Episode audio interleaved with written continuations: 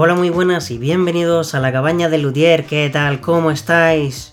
Hoy cruzamos el charco para irnos a Argentina. Hoy tenemos una entrevista con Juliana Hernández. Pero antes de nada, quiero recordaros que podéis seguirme en mis redes sociales buscando por Bael de Ginés y también en mi página web baeldegines.com. Y ahora sí, no me enrollo más, os dejo con la entrevista. Bueno, hoy tenemos de invitada a Juliana Hernández. ¿Qué tal, Juliana? ¿Cómo estás? Buenas, ¿cómo estás? Muy bien, muy bien. Acá, día lluvioso en Buenos Aires. ¿Allá cómo está? Aquí con mucho calor y muy seco. Claro, estamos, estamos con los polos opuestos. Me encanta. Correcto. Bueno, pues para empezar, lo que siempre suelo hacer para conocer a una persona son una serie de preguntas comprometidas, le llamo yo. Ay, qué problema. Ya estuve escuchando algunas víctimas tuyas de acá de Argentina, como Flor Centurión también. Sí.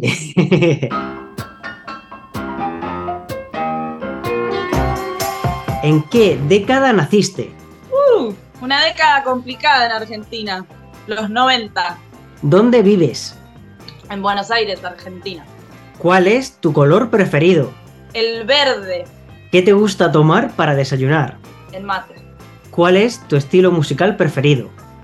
Uy, qué problema, el flamenco y el Rayman Blues, el soul, la cumbia y todo, menos el reggaetón y la música electrónica. Toda la música folclore, todo, pero el flamenco que me gusta mucho. ¿Te gusta madrugar? Eh, no, pero lo hago. A veces sí. ¿Te gusta cocinar? Me encanta. ¿Cuál es tu película favorita? Forrest Gump, ¿Y tienes una serie preferida? sí, Merlí. ¿Eres más de playa o de montaña? Montaña toda la vida. ¿Cuál es tu comida más odiada? Ah, la odiada. Mm, es raro, no, no odio ninguna comida, pero los canicamas no me gustan. No sé lo que es. ¿Qué, qué son los camingas? Los canicamas eh, son lo que le ponen al sushi para reemplazar el pescado. Una mezcla de pescado horrible que es como un cuadradito con blanco. Blanco Mm. y rosa. ¿A qué te querías dedicar cuando eres pequeña? Yo quería ser, eh, quería ser actriz y cantante. ¿Qué te gusta hacer en tu tiempo libre? Bueno, ahora eh, la lutería, porque se convirtió eso, que lo, lo aprovecho los tiempos libres, pero me gusta mucho bailar, me gusta mucho comer, salir a comer, eh, ir a ver algún tablao, eh, dormir, ver a la gente que quiero, eh, eh, tomar mate, ir a correr también. ¿Cuál es el último libro que has leído? Uy, eh, nueva visita a un mundo feliz y em, instrucciones sobre cómo tomarse el mundo con píldoras de filosofía. ¿A qué persona admiras? Puede ser contemporánea o histórica. Bueno, a Ricardo Lousao, mi maestro, y a mis, a mis hermanos, a mis amigos, a mis sobrinas, Una cualidad tuya. eh, que soy muy sociable y hablo mucho. que como lo mires se puede tornar en un defecto también, ¿eh? Ahora vamos ahí. ¿Y un defecto? Que hablo mucho. y que soy muy cabrona a veces. ¿Cuál te gustaría que sea tu superpoder? Ser invisible y volar. ¿Cómo tienes el maletero del coche? No tengo coche primero, pero si lo tuviera, eh, un desastre sería. ¿Cuál es tu refrán Venga. preferido? Eh, la pasión que domina es la juventud que renace. Y también otra de Nietzsche que dice, mm, la madurez es saber, haber vuelto a encontrar la seriedad con la que jugábamos cuando éramos niños. Perfecto, genial. Pues prueba superada. Muy bien, pasé la prueba. Vamos a empezar primero. Ya te conocemos a grandes rasgos, que es Juliana. Eres luthier. ¿Cómo empezaste en esto del mundo de, de la lutería? Siempre me pareció raro como me dicen, ah, sos luthier. me, parecen raras las etiquetas, me, cuestan. Creo que es una etiqueta muy grande y el término es muy amplio también. Pero con el tiempo me fui amigando. Entonces ahora sí te puedo decir que soy luthier porque aprendí a aceptar el oficio y amarlo. Yo creo que soy constructora y, y es un oficio que a mí en lo personal me hizo crecer mucho el primer contacto con una guitarra que tuve fue cuando era chica, hace mucho tiempo. Tenía 10 años por ahí, o antes, no antes, una guitarra de mi tío, que era una guitarra de fábrica. Y mi papá la tocaba mucho. Y yo, mi, mi papucho fallece cuando yo tengo 7 años, entonces los recuerdos que tengo eran de él tocando la guitarra. Él quería llegar a trabajar y tocar la guitarra, tomar unos mates, nada más. Entonces, ya desde el vamos, el contacto con la guitarra llega por ese lado afectivo, ¿no? Por, por transmitirme que la guitarra era una compañera para el ocio, para recrearse después de una larga jornada de trabajo rutinario, para aislarse un poco de los, de los problemas de los 90 en Argentina eh, y de todas las obligaciones, y una, una amistad, ¿no? Una compañía mi tío era una persona que en ese momento eh, no hablaba porque tenía una enfermedad mental también y eso, eso me tocó mucho, como él podía hablar a través de la guitarra. Él tocaba la guitarra pero no hablaba. Y se comunicaban con mi papá así, se pasaba la guitarra y yo veía ese diálogo que era implícito porque no era con, con, con lengua, sino que era con, con música. Eh, y bueno, y yo la veía la guitarra como un objeto que para mí me parecía una persona. Lo único que hacía era tocar todas las cuerdas al aire y para mí era como wow. Era un asombro terrible porque me llamaba mucho la, la curiosidad cómo sonaba, por qué sonaba. Yo tocaba algo y sonaba y no hacía ningún acorde, nada, me parecía una cosa rarísima el diapasón, pero a mí me sorprendía cómo sonaba eso. Y bueno, y después con el tiempo no hice nada dedicado a la, a la, música en sí, siempre canté, eh, hice teatro de chiquita y tal, un montón de otras cosas, pero referías a lo artístico, pero mm, nada que ver con, con algo que tenga que ver con la guitarra yo tenía también un, como un trauma. La, hago sonar, pero, pero yo tocar la guitarra no, no me veo. Me daba como un objeto que me superaba. Era algo muy grande para mí, no, no encontraba como la forma de abrazarla, se me caía. Con el tiempo, tengo, yo soy la última de cuatro hermanos, de la que nació por, porque nació. y, y bueno, mis hermanos son más grandes. Tengo un hermano Julio que ahora está viviendo en España, que es luthier de, de flautas, es Hernández Flut, tiene su, empresa ya reconocida por suerte, está en Valencia. Y bueno, él empezó con la lutería a los 20 años más o menos, en realidad empezó con la, flauta, con la escuela de música. Eh, y como empezó con la escuela de música, yo también quería empezar a, estudiar eso. Y bueno, ¿y qué instrumento querés? Guitarra.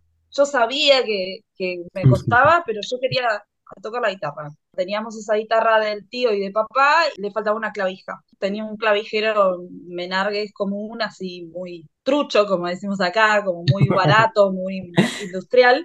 Y mi hermano me dijo, él recién empezaba con un poco a, trabajar con piecitas de ébano, pero, pero esto es un recuerdo muy viejo. Te digo que él no tenía ni tornos, ahora tiene ya, trabaja con CNC, con programas. Eh, nada que ver a cómo hacían las cosas antes, obviamente sigue trabajando artesanalmente, pero en esa época era hacer todo muy a mano y él empezó a decirme que con un pedacito de ébano que él tenía podíamos hacer una clavija, a lo que yo siempre pensaba que por mis amigos y por gente que hasta estudiaba todo, que afinaba con un tenedor la guitarra. Cuando se te parte una clavija de la guitarra, agarras el tenedor y la afinás no lo hagan en sus casas, nunca más. Para eso estamos los ahora. Pero en esa época, hace más de 10 años atrás, y bueno, no se conocía tanto como cómo poder arreglar ciertas partecitas del instrumento, o simplemente que teníamos que levantar el clavijero, ir a comprar otro, y le poníamos el clavijero nuevo y ya. Él quiso hacer una clavija de mano, entonces imitábamos la clavija y bueno, estuve ahí lijando. Me acuerdo que yo decía, ¿qué estoy haciendo? ¿no? Una piecita tan chiquita. Una vez que le hicimos la clavija, la pudimos afinar y wow, ¿no? La guitarra ya sonaba de otra forma. Empecé a decir, ah, bueno, esto es así, así, así afina, ¿no? nunca la había afinado. Mi hermano me dice, che, eh, las cuerdas eh, están, están re viejas, vamos a comprarles otras después. O sea, él no tenía nada que ver con la guitarra, pero él tocaba un poquito.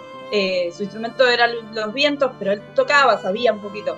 Entonces me dice, estas cuerdas están muy viejas, están del año de, papá, vamos a comprarle otras, pero antes me dice, mira, fíjate que la guitarra tiene una panza, está, gorda, ¿viste? No sé, comió mucho, no sé. Me dice, tiene una panza, esto es porque el puente está tirando mucho. Todo, me, decía todas asociaciones que él hacía. Y bueno, me dice, ¿qué te parece si hacemos un experimento para que no se te rompa y que te pueda durar mucho más esta guitarra. Bueno, le digo, yo no entendía nada de lo que me estaba hablando, no sabía, me dice, vamos a agarrar unos libros gordos, me dice, vamos a agarrar unos libros, me acuerdo que agarramos de Nietzsche, son libros bien gordos en alemán, así que tenía mi tía, la Biblia, no sé, todos esos libros que teníamos de herencia, que eran gordos, que con hojas finitas, que nunca los íbamos a leer, y eran muy pesados, enciclopedias, libros grandotes, con peso. Mm. Me dice, y vamos a hacer una cosa, vamos a mojar la guitarra.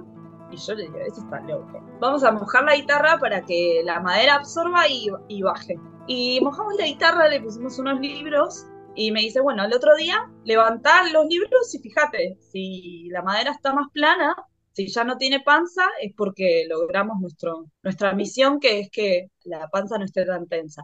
Obviamente me llenó toda la cabeza de preguntas, porque al otro día la guitarra se había movido y dije, esto está vivo, esto es rarísimo. Y, ahí me empecé a interesar un poquito más por qué efectos generaba eso.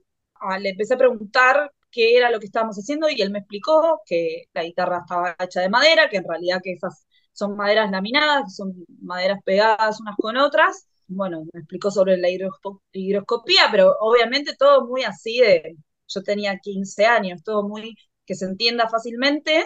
En realidad no, porque mi hermano es muy nerd y, y es muy luthier y me voló la cabeza, pero bueno, me lo explicó más o menos para que yo entienda. Ahí en realidad no le di bola, fui con la guitarra, eh, hice todas las materias teóricas, pero en guitarra acá en Argentina en, la Escuela de Música Popular es una carrera que tiene mucha demanda. Entonces eso me tiró un poco abajo la idea de seguir estudiando.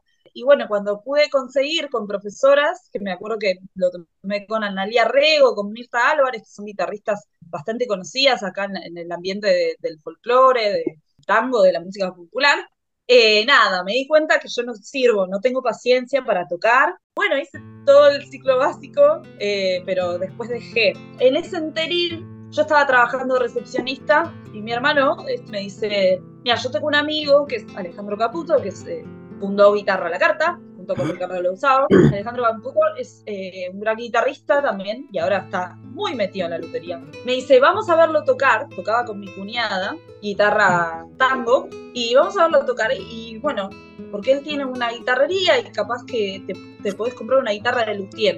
Bueno, me dice, si terminás la secundaria, yo estaba terminando la secundaria, si te va bien, me dice, te puedo comprar o ayudar a comprarte una guitarra de luthier. Me dijo eso y me dice, mira la página, se llama Guitarra a la Carta. Y yo tenía mucho tiempo libre en ese trabajo, entonces podía acceder a la computadora, me miraba la, página Guitarra a la Carta, que en ese momento, hace más de 15 años, tenía solo 50 instrumentos, que ahora tienen como 150, más del doble. Y bueno, me aprendí, vi todas las guitarras y dije, qué lindas, ¿no? Qué guapas todas. no sé, empecé a ver de madera, ¿viste? Empecé a escuchar Jacaranda de Bolivia, caoba, ébano, y o sea, muchas más maderas de las que mi hermano trabajaba. Mi hermano trabajaba con ébano, con guatapú, con eh, guayacán, nada más. Y de repente escuchar otro tipo de maderas y ver sus colores, sus dibujos, dije, wow. Y también ver el arte que, que tenían en las rosetas, la marquetería, wow, me empecé a meter vi cosas que hacía Flor Centurión con la marquetería, con de repente un colibrí en una guitarra, dije, ¿qué es esto? Qué lindas. Y ahí me di cuenta que me gustaba más. Yo, salía con una persona, o sea, eh, estuve en pareja muchos años con un guitarrista que mm, le gustaba mucho la guitarra clásica, que intentó hacer lutería, pero como todo luthier, como todo guitarrista, no se quería romper las manos. Y, y dejó la lutería y el fútbol por la guitarra. Y entonces tenía contacto con las guitarras, bastante. me gustaba mucho el sonido de la guitarra clásica, estaba enamorada, pero yo de tocar ni hablar. y ahí un día, bueno, lo fuimos a ver a, a Ale tocar y en un momento Ale dice, charlando, dice, bueno, me tengo que, ir de vacaciones, iba con mi cuñada de gira a tocar, y mi hermano le dice, pero vas a dejar el local cerrado. Sí, bueno, y justo ahí yo me estaba quedando sin trabajo, eh, y le dijo, ¿y por qué no va mi hermana Juli? Y yo dije, ¿dónde me estás metiendo? Eh, y bueno, fui con Ale y me dijo, si te gustaría reemplazarme, y ¿sabes algo de guitarras? Me dice, yo no, mira, intenté estudiar, pero no, mm. chance. Eh, le digo, pero me vi toda tu página. Entonces me dijo, ah, bueno, ¿sabés las guitarras que tengo? Le digo, sí, me gustó una de, Jonathan Garabelo, que después fue compañero mío de lutería. Y me dice, ah, bueno, pero te interesa porque, ¿sabes? Eh, le digo, sé lo de maderas y, y ya empezó, eh, me empezó a hacer como un recorrido con las guitarras y yo ya reconocí algunas maderas. Entonces él me dijo, bueno, esto puede funcionar. entonces como que ahí, ahí empezó la cosa. Y estuve dos días y ya empecé a vender guitarras y fue rarísimo, porque yo estaba vendiendo algo que no sabía qué era, los precios eran muy distintos a los de fábrica, eran guitarras muy distintas a las de fábrica, es como cuando tomas un vino, sí. que tomas un vino ahora de autor, pasa otra cosa en el paladar, eh, al otro día no estás con el encéfalo sostenido en una burbuja, eh, digamos, es otro mundo, como un auto, ¿no? Un auto bueno. Y ahí empecé. Eh, y Ale me dijo, bueno, te dejo sola y yo lo llamaba por teléfono y le decía, mira, vendí esto, ¿cómo cobro esto? ¿Qué pasa? Ricardo lo usado estaba de viaje, de repente empezaron a venir más guitarristas y los guitarristas tenían más inquietudes. Ah, bueno, quiero, eh, quiero algo así para que, suene así, para que mm, yo esté cómodo. Y me, empezaron a llenar de preguntas eh, todo y dije, ah, bueno, yo no sé nada realmente, no sé qué, qué, es un guitarrista, no sé qué quiere, empecé a ver que el guitarrista era alguien raro, que, bueno, que tenía muchas expectativas, empecé a ver que había carreras de guitarra, ¿no? Que así como quien se compra un superauto, hay guitarras que son como superautos, en ese sentido de que, de que la guitarra es un, es un capital, ¿no? Que la podés eh, revender. De repente venía gente a vender guitarras que ya tenían y me decían, no, pero yo quiero algo más, superior, o me encanta esta guitarra, pero no tengo plata para tener dos, entonces necesito otra cosa para ganar más volumen, y yo empecé a volumen, eh, sonido, no entendía nada. Entonces cuando vino Ricardo,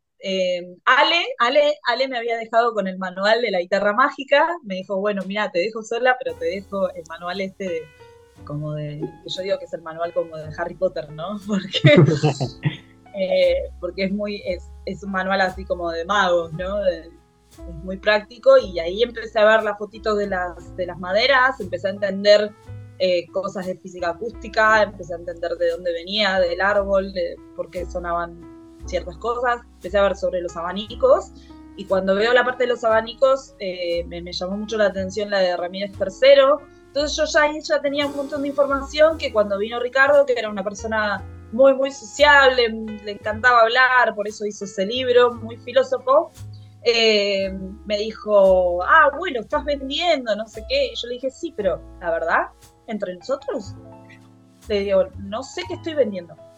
le dije, por favor, sentate ahí y explícame por qué suena una guitarra. Me dijo, bueno, mira, dice, para para entender, eh, porque este mundo es muy amplio, me dice, no te queda otra que hacer una guitarra. Yo dije, uy, ya está. Eh, yo tenía alguna experiencia en ventas, pero muy poquita. Yo tenía ganas de, trabajar en un, en un local de música y trabajar en guitarra la carta superó todas mis expectativas porque era algo mucho más cercano a la guitarra y mucho más lindo, ¿no? Más que, más que vender era eh, una relación con el instrumento, ¿no? y, hacerlo ya era eh, formar parte de transformar la materia, como quien cocina, ¿no? bueno, y ahí le dije, bueno, ¿y cómo hago? Me dijo, mira, venite al taller. Me gustaban los talleres porque mi hermano acá tenía su propio taller, eh, ya me, me, gustaba la madera, yo lo acompañaba mucho a mi hermano mientras trabajaba.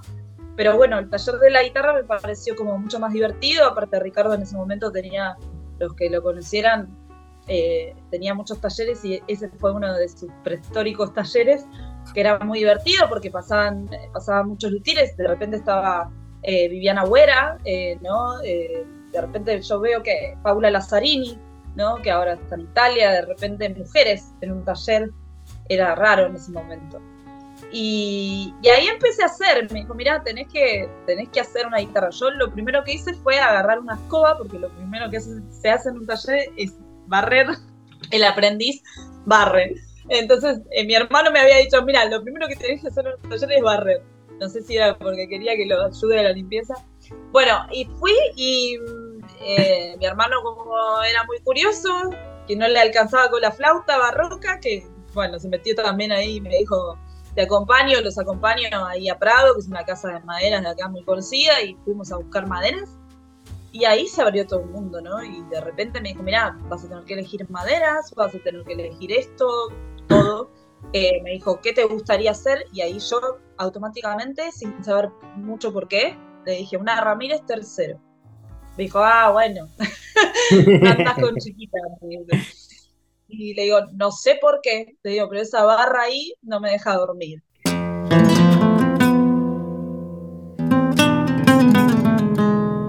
Ha hablado también de guitarra la carta. Estuviste muchos años, ¿no? En guitarra la carta.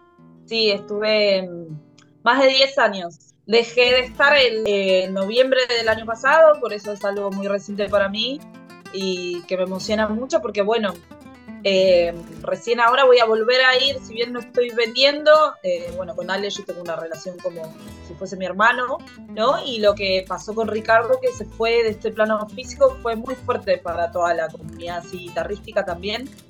Eh, porque bueno, fue uno de los, precursores de la lutería en el 90, que innovó y que rompió un poco con la lutería tradicional, trayendo las, guitarras Smallman, ¿no? Se carteaba, se mandaba cartas con Greg Smallman, eh, con Friedrich en, Francia, eh, bueno, también con luthiers de, España, e hizo un campo en la investigación de la guitarra junto con Benjamín Achuel, con eh, Raúl Velázquez. A Raúl Velázquez lo filmaba, ¿no? Ellos filmaban en los 90 con una cámara era eso. Generalmente la lutería es bastante más ermitaña, o, o al menos hasta hace más de 10 años tenía ese perfil todavía. Y él es reconocido como un innovador, ¿no? Era, aprendía mucho de, de sus aprendices, por eso, por eso le gustaba mucho decirte si te conocía, te decía, sí, venía al taller. De repente, el taller de Ricardo era un boliche. De repente había un montón de gente y te decía, ay, sí, yo me estoy haciendo una guitarra de hobby, ¿no? En mis tiempos libres. Uy, ¿qué estás haciendo? No sé, una guitarra con fibra de carbono, pero no me. Sí, porque Ricardo me recomendó como como realmente un icono, entonces esté muchos años ahí y eso fue muy fuerte, realmente. Después con Alejandro seguimos en Guitarra la Carta, aparte fue en, plena pandemia también, y Guitarra la Carta siguió abierto. Fue muy fuerte eso, que, que Guitarra la Carta ya no sea como ese lugar de reunión de, de, de, guitarristas, de guitarristas de todo el mundo. Conocimos a muchísimas, muchísimas personas.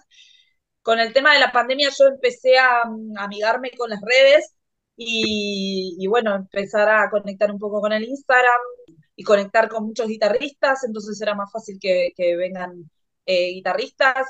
antes hacíamos también muchos conciertos, yo empecé haciendo conciertos, eh, organizando conciertos de gente de Brasil, de, todos lados, la verdad que fue muy hermoso escuchar a ciertos artistas que, si bien no eran muy conocidos, pero eran increíbles para mí la calidad de, de músicos que hay. Tenemos en el ambiente de la guitarra una calidad de músicos muy interesante. Acá la guitarra es muy importante como ícono y siempre Guitarra la Carta fue como un lugar muy importante. Eh, yo cuando, cuando estaba en la escuela de música, esto se me viene ahora, fui a ver un concierto de Aníbal Arias, un guitarrista de tango, que era profesor de la escuela de música popular, y fui a verlo tocar eh, antes de conocer a Ale, antes de conocer a Ricardo, todo. Y yo no sabía, pero ellos estaban ahí, porque claro, el mundillo de la guitarra acá es como muy chiquito también. O sea, yo ya estaba como generando el vínculo energéticamente. Fue muy raro esto. Saber que, que, bueno, que tenía una conexión con personas que, que después las conocí, pero que ya, ahí yo ya estaba como en ese ambiente, ¿no? Sabía que me gustaba la guitarra. Y, bueno, Aníbal Arias, me acuerdo que no me lo voy a olvidar nunca, que tocó Para que bailen los muchachos, un tema, tango, y dijo, dijo, esta guitarra que tengo es de Nancy Giannoli una mujer. ahí abrí los ojos y describió las características de las guitarras y bueno, después cuando entré a guitarra la carta, Nancy Chanoli fue una de las primeras aprendices de Ricardo también. Y es una genia en, todo lo que es eh, electroacústica. Entonces, bueno, eso también fue muy lindo, como ver una guitarra hecha por una mujer, ¿no? Ahí también como que me tocó una fibra. Nunca dije voy a ser luthier, nunca, o sea, si me preguntas, no, yo no quería hacer eso. Yo quería ser eh, actriz, psicóloga. ¿Se puede vivir de la lutería? Qué tema delicado, ¿no? Ahí entramos en un contexto también sociopolítico. Entonces, yo creo que en Argentina podés hacer lo que quieras, pero está todo mal administrado, entonces, como en, en muchas partes del mundo. Pero en Argentina creo que aprendes a sobrevivir como sea. Yo tengo ese pensamiento positivo y estoico. Poder se puede. Hay que organizarse mucho. La guitarra es un objeto artesanal. El trabajo artesanal yo creo que no está muy valorado, es difícil posicionarlo. Vender una guitarra a tal valor, es difícil competir con las guitarras de fábrica y es difícil también hoy en día competir con tanta oferta, porque hay muchos luthieres hay muchos constructores, cada vez más, de todos los instrumentos. Entonces, yo decidí tener otro trabajo de relación de dependencia como para poder hacer instrumentos desde un lado más, eh, desde lo creativo. La construcción es una cosa y la venta es otra. Y creo que ese es un tema clave que nos toca en la costilla. A vos como constructor te debe pasar una cosa es hacer el instrumento y otra cosa es que venga el guitarrista y venderlo, ¿no? Y también es muy raro hacer un instrumento que te piden, que te dicen, bueno, quiero, quiero que, suene así, quiero que luzca así, pero no sabes cómo va a sonar, no sabes si realmente podés controlar eso. Eh, es como hacer una torta, sí, yo sigo una receta siempre igual, pero siempre sale distinta. Entonces, poner en la balanza todas esas cuestiones y adecuarlos a una situación económica que siempre en Argentina está en descenso y, es complicada, y vivir de, algo artístico es difícil. Yo acá siempre lo tengo a mis dos hermanos, ¿no? A, mis dos hermanos varones, que uno es luthier, Julio, y otro eh, trabaja en relación de dependencia, es muy buen artesano, es muy buen artesano, hace eh, todo lo que sea, le das un pedacito de madera, de lo que sea, y te hace un muñeco, es increíble. Dibuja muy bien. Pero él siempre nos decía, Julio y a mí, que nos decía, el arte no se vende.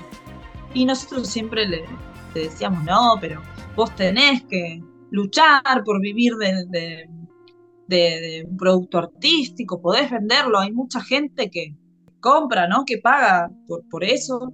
Y ahora medio que no lo defiendo, pero lo considero, ¿no? Esa reflexión, lo considero en su reflexión porque es difícil valorar el trabajo artístico.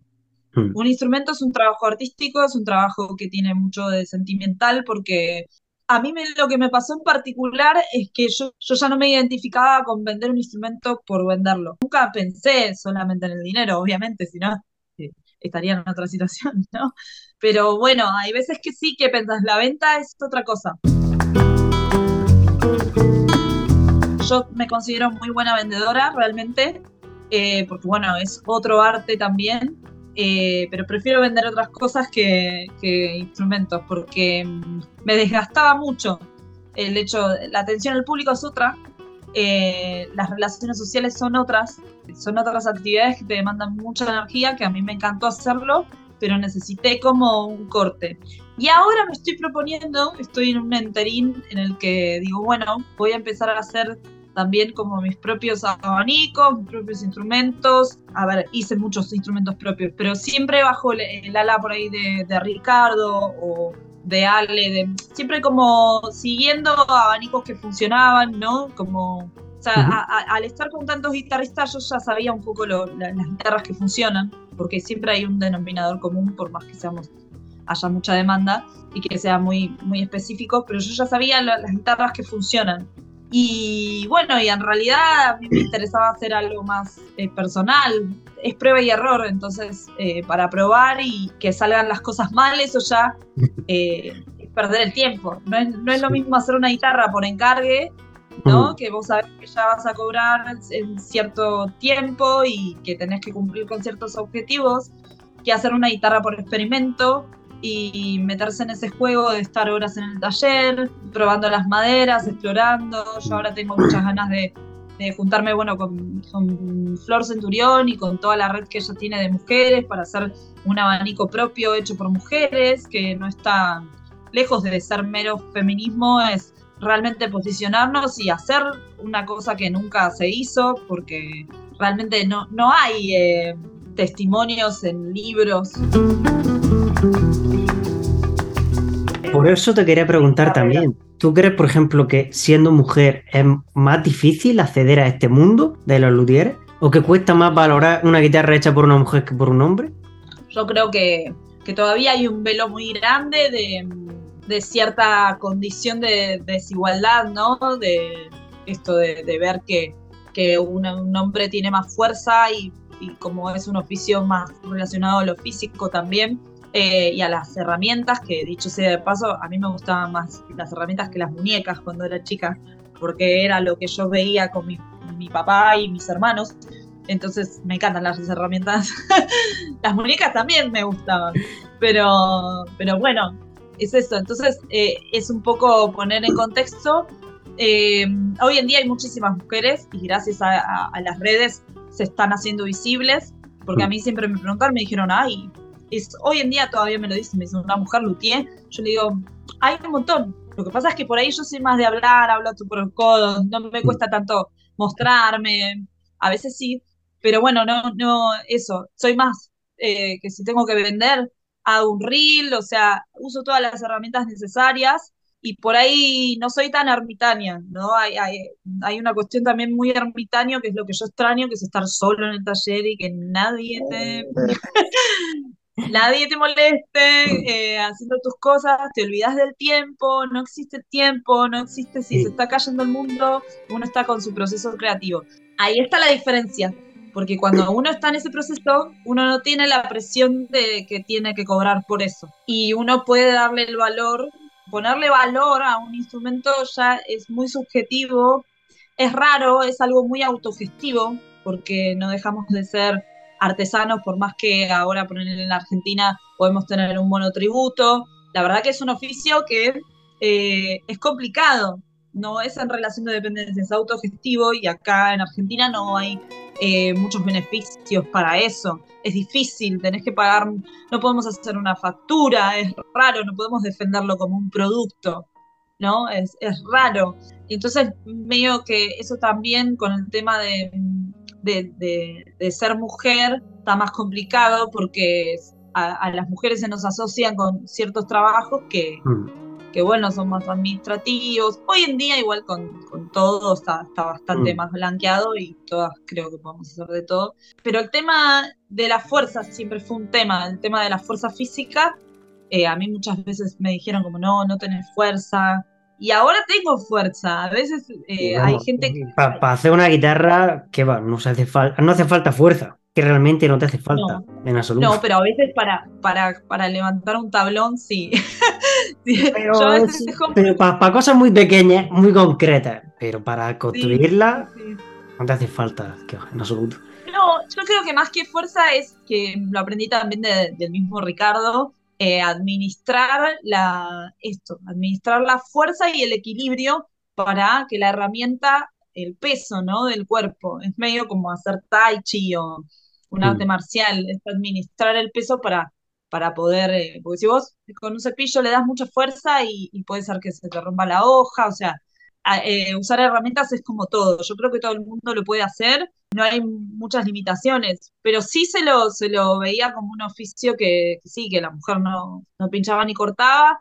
Eh, muchas veces se le asociaba más a hacer la marquetería, pero siempre estuvo la mujer ahí, porque, o mm. sea, Torres no era Torres si no tenía a su mujer que era marquetera, que si bien nos mm. firmaba, era obvio, ya una simple asociación, por más que son historias y, gente que ya no existe más, por, ciertas cosas que uno lee, se da cuenta, pone el contexto y, una familia que, se necesitaban, eran muchos, necesitaban eh, sobrevivir, obviamente que trabajaban todos, obviamente. el oficio era, era parte de todos y siempre se le asoció más a la, a la mujer en la lutería con actividades como la marquetería o el lustre por el tema de, de bueno, de las muñecas más finas, eh, de que somos más prolijas, pero bueno, yo, yo, con el, yo no soy tan prolija, tengo, tengo mis momentos, pero a mí el lustre me costó muchísimo aprenderlo y todo el tiempo sigo aprendiendo. Eh, pero sí, sí, todavía está ese karma de que mm, la mujer no puede hacer lutería, pero hay un montón. Yo hablo todos los días con mujeres y estoy muy contenta porque somos muchísimas. ¿Cuáles son tus maderas preferidas? Y también si te gustan, o sea, o usas o te gustaría usar cada vez más maderas de proximidad, o sea, que sean de tu propio país o de tu zona. Bueno, la primera guitarra que hice fue de un jacarandá boliviano, pardo. Un, jacarandá que, se le dice pardo porque tenía un dibujo como muy raro, que nunca más la volví a ver esa, eh, esta madera, muy hermosa. Y bueno, es de Latinoamérica, ¿no? La verdad que fue lo primero que hice, pero para empezar yo recomiendo el nogal, que es una madera argentina, es de acá también. Y mm, bueno, digamos, acá se consigue el criollo, y me gusta mucho de acá la guayubira, que es de la última guitarra que hice, eh, que también, nada, tiene una historia para mí, porque la guayubira es una madera que toma mucha agua, es muy higroscópica, por eso también nos regala sus dibujos exóticos y raros, y su tono verdoso. Pero bueno, a mí me habían dicho en la escuela de lutería que estudié con Laura Reynoso, que es una de las primeras eh, guitarreras que se egresó en la única universidad de lutería de Argentina, que es la de Tucumán, que es donde se egresó Flor Centurión también y muchas, otras chicas. Eh, eh, ella me dijo, sí, es re linda la guayubira, me dice, pero es revirada. Tenés que tener paciencia, tiene que estar seca porque, bueno, se te va, se te va a revirar. Y yo una vez me compré Capricho cuando vendí mi primera guitarra. Ricardo inmediatamente me mandó a comprar madera, a invertir en madera y, me, y, bueno, yo me enamoré de una guayubira y me dijo, no, no, esa, esa madera no, me dice, ahora no. Yo le dije, me vale madre, ¿no? Como dicen ustedes. o sea, no me importa, yo la voy a esperar el tiempo que sea. Y antes de que se vaya Ricardo de este mundo, empezamos, me dijo, bueno, ahora sí. Me dice, ahora ya pasaron como seis años, podés usarla. Porque estamos cerca de los 10 años, es una madera que puede ser que no, que no sea fiel, que no se esté, esté más seca. Eh, y bueno, la hice y la verdad que fue una maestra para mí, la guayubira, porque es muy revirada, muy complicada de trabajar, eh, como el abeto. Eh, hice una guitarra de, de abeto y guayubira y, la verdad que me enseñó muchísimo, entonces puedo considerarla como realmente preferida. Después me gusta mucho, eh, bueno, esas como, como de acá, ¿no? Locales de acá. El algarrobo es una madera de acá eh, que no la recomiendo mucho porque es muy dura, pero bueno, ya sabemos que si manejamos ciertos espesores, que si experimentamos y compensamos un poco con, con las tapas y con el abanico y con muchas otras cosas, eh, el tema de la dureza es relativo como todos los procesos de construcción, pero no me gusta mucho realmente. Eh, me gusta la boyubira, me gusta el nogal, me gusta mucho, bueno, el jacarandá de Bahía, obviamente, que tuve el placer de hacer una guitarra de jacarandá de Bahía con un Bahía del año 30, que era un revestimiento de unas paredes de una casa que Ricardo había conseguido en, Pilar y me dijo, mira, si querés, para tu cliente que quiere una guitarra premium, podemos venderle este, este juego. Y yo, para mí fue como o sea, olía a chocolate la guitarra todo el tiempo. Y esa guitarra fue yo ahí, me concentré, yo soy una persona muy distraída también, y en esa guitarra me concentré, me, me, me metí adentro del taller con la puerta cerrada y fue como my treasure, estaba como Gollum, como no la toquen, no la miren. Así que el jacarandá de Bahía es mi preferida. Y, y hoy en día estoy probando eh, maderas nuevas. Eh, tengo muchas ganas de hacer, encontré unos pedazos de eucalipto eh, y tengo ganas de hacer puentes con eucalipto, como eucalipto es una madera que me gustaría también utilizar en fondo, porque creo que hay mucho prejuicio en cuanto a eso, ¿no? Como, no, si no mm. usas jacarandá o no usas caoba, no es una guitarra. Y en realidad las maderas se pueden usar todas, hay que saber el corte y que estén secas y cómo trabajarlas, ¿no? Efectivamente, yo solo digo mucho a los clientes, digo, lo más importante en una guitarra es la tapa si tú la tapa sabes trabajarla muy bien, tiene el corte correcto y está todo, realmente los fondos y aros es, solo le da el matiz a ese sonido, pero lo más importante de todo es la tapa. Sí, digamos, los jacarandá me encanta para lograr algo más grave, ¿no? Me encanta cómo queda un buen jacarandá con, con, con un cedro, ¿no? Porque tiene toda una bohemia hermosa eh, y con como ese tono más contralto, ¿no? Eh, pero después me gusta mucho el Pulper Heart, me gustaría probar con Pulper Heart, que no hice ninguna guitarra con Pulper Heart, pero la conozco en flautas. Yo he hecho una, yo he hecho una con Mirá, ¿y qué tal? A mí me gustó, se trabaja bien, no sé.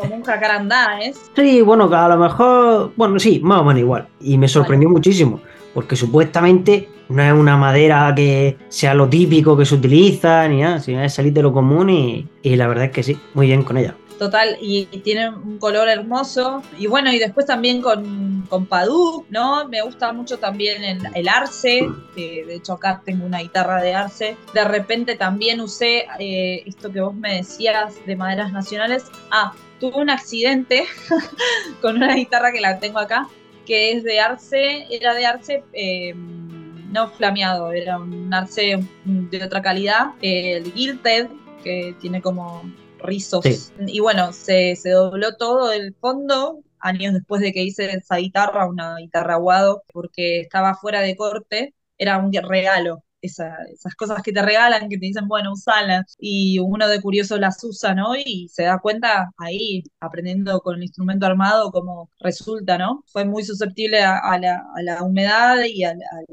bajo porcentaje de humedad y tuvo muchos cambios y se terminé como sacando todo el, el, fondo y le mm. puse plátano, porque no encontramos una madera blanca y Ale me fue a buscar un plátano eh, porque no encontraba madera blanca y el plátano es durísimo de trabajar. De repente tengo una guitarra con plátano y con aros de, arce y, bueno, es un poco para dar la oreja y tratar de interpretar de qué suena, digamos. Eh, pero las, mis preferidas, el, el jacarandá y mm, me gusta mucho el nogal porque es una madera muy barata que se consigue muy, muy bueno acá. Pocas guitarras que hice y, he sobrevivido años en la lutería fue por el Nogal, porque hice guitarras muy lindas. Me gusta el estilo flamenco, entonces como que el Nogal tira más a los medios y funciona muy bien. ¿Cuáles son tus próximos proyectos? ¿Qué tienes en mente hacer? Primero mi paz mental, después después de tanta batabola de cosas que me pasaron, y estabilizarme un poco, pero mi idea es arrancar como de cero, ¿no? De, hacer, mandarme, eh, estar sola, ¿no? De, eh, poder decir, bueno, yo quiero hacer esto, eh, y por más que sea un palito solo, no sé, mi propio abanico, hacer mi propio abanico, y ahora tengo gente con, bueno, con Flor Centurión y con las chicas de la red de luterística. Tengo ganas de sentarme a escribir, que de hecho lo iba a hacer hoy, así que te estoy tirando ahí la premisa, de hacer un proyecto que sea de hacer un abanico de mujeres. Y bueno, eh, también estoy tratando de colaborar con la gente de Maderas Barber, con José Luis, Paula y todos los chicos, para que bueno, hacer videos con, sus maderas y hacer un instrumento, ¿no? Eh, hacer varios instrumentos, pero mi idea es más como esto, hacer un instrumento, eh, visitar a las chicas en sus talleres, ya sea presencial, a las chicas que estén acá en Buenos Aires y en otros lugares también porque me gustaría hacerme un viajecito, aprovechar para viajar y bueno, y hacer determinadas partes, como hacíamos también un poco con la guitarra mágica, con, con Ricardo, el proyecto de hacer una guitarra eh, y filmar ese proceso que quedó ahí, pero con mujeres, colgarlo en las redes tratar de hacer un, libro realmente que esté determinado, un plano hecho por, por mujeres. Y este proyecto para mí es coordinar Zooms, esto que hacemos, así que nos conectamos y, y, hacer toda la parte más intelectual por ahí con las chicas que no podemos hacer la parte práctica porque están en otras partes del mundo. Pero como nada, realmente son muchas mujeres y creo que me encantaría como hacer un proyecto en comunidad con ellas. Después también hacer una guitarra eléctrica. Yo hice dos guitarras eléctricas, pero luego ya lo dejé. Dije, no, no, no es lo mío. Son dos instrumentos totalmente distintos, ¿viste? También llegué a construir violines, pero ya dije, mira, a mí lo, que me gusta es la guitarra española, tanto clásica, flamenca o algunas adaptaciones también por ahí, pero lo que me gusta es eso y, y ahora mismo estoy solo centrado en, eso. Es que tiene un embrujo muy hermoso y después también estoy con, muchos proyectos así como una chispa nueva. Bueno, yo hago también capotrastes, que, que es algo muy chiquito, pero me, encanta hacerlos. Meterme más en el tema de la marquetería, probar más cosas en ese sentido. Tengo algunos abanicos eh, pensados también. Tengo ganas de volver eh, ahora esta semanita con, con Alejandro y con Benjamín Achol, que están están haciendo otro abanico también y participar con ellos en, eso, ¿no? Siempre estamos ahí como inventando cosas nuevas, pero bueno, este tiempo estuve ausente y ahora retomar un poco eso, eh, como la parte más intelectual, ¿no? De, diseñar, me gusta mucho diseñar los abanicos, me gusta mucho la física. Y después tengo ganas de hacer castañuelas también así como hobby. Y hay otro proyecto que es que en algún momento voy a ir para allá, para España, no es que me voy a vender de oficio, pero sí le voy a dar una mano a mi hermano Julio, que está necesitando. Y bueno, voy a estar ahí un poquito con la familia, eh, pero como no podemos dejar de trabajar, siempre con la familia y lijando flautas. Eh, así que eso es un proyecto. Y bueno, cuando vaya a España, poder eh, vincularme con todos los, los constructores que pueda. La verdad que conozco a bastantes con esto de las redes como ahora te estoy conociendo a vos, o sea, viajar y, realmente poder eh, eso, llevarme una camarita y hacer lo que haces vos, que es darle visibilidad a todo lo que, los proyectos que tiene cada luthier, eso me, me fascinaría, ¿no? Como seguir con lo audiovisual. Bueno, pues para finalizar, ¿cómo pueden ponerse en contacto contigo? ¿Cómo pueden llegar a conocer tu trabajo? Pueden contactarte telepáticamente.